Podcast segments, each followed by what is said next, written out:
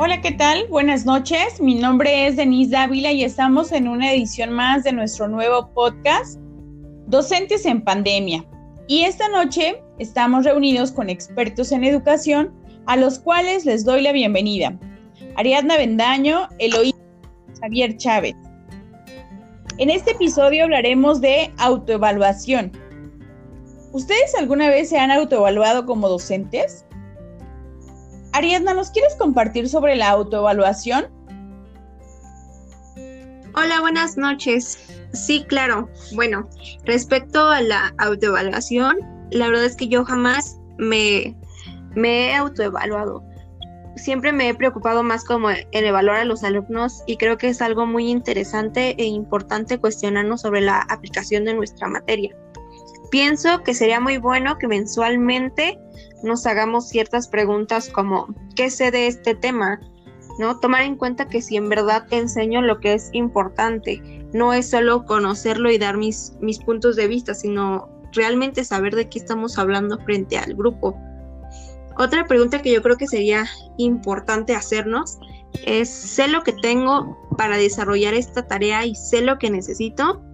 Si mi material es bueno, suficiente y saber si es lo que se necesita para hacer funcionar la clase. Además, también es importante tener en cuenta que qué nos falta saber, ¿no? Es importante actualizarnos constantemente. Muy bien, Ari, gracias por tu aportación. Muy importante lo que nos comentas.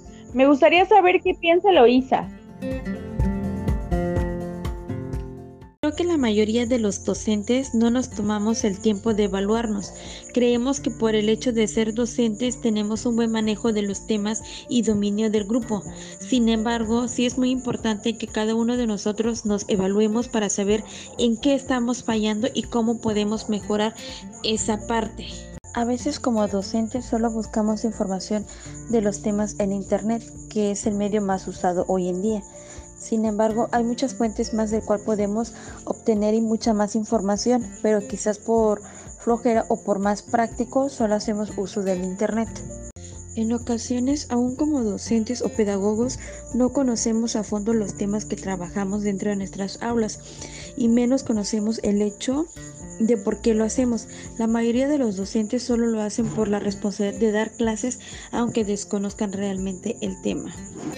Qué interesante es reflexionar como docentes nuestra práctica, día con día para ir mejorando para beneficio de nuestros estudiantes. Javier, ¿qué nos puedes decir sobre la, la interrogación metacognitiva? Es necesario promover interrogantes metacognitivos. En ese punto es importante que nosotros como docentes nos cuestionamos.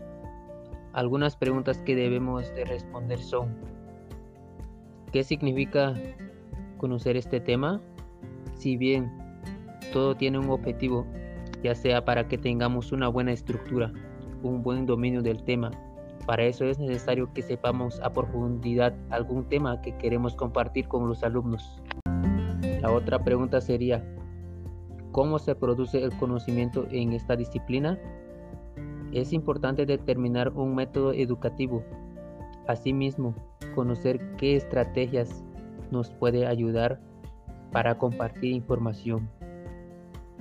La tercera pregunta es, ¿cuál fue el proceso que seguí para investigar sobre este tema?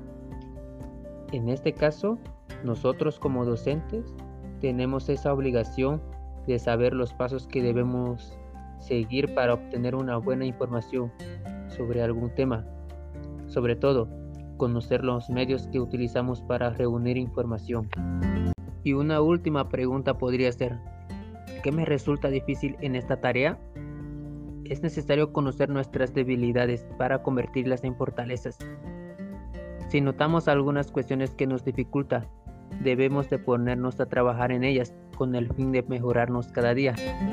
Muchas gracias Javier y gracias a todos por compartirnos hoy sus conocimientos.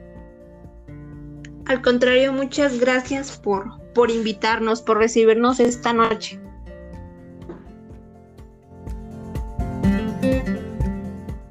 Al contrario, muchísimas gracias por el espacio que hoy nos brindará. Gracias por invitarnos.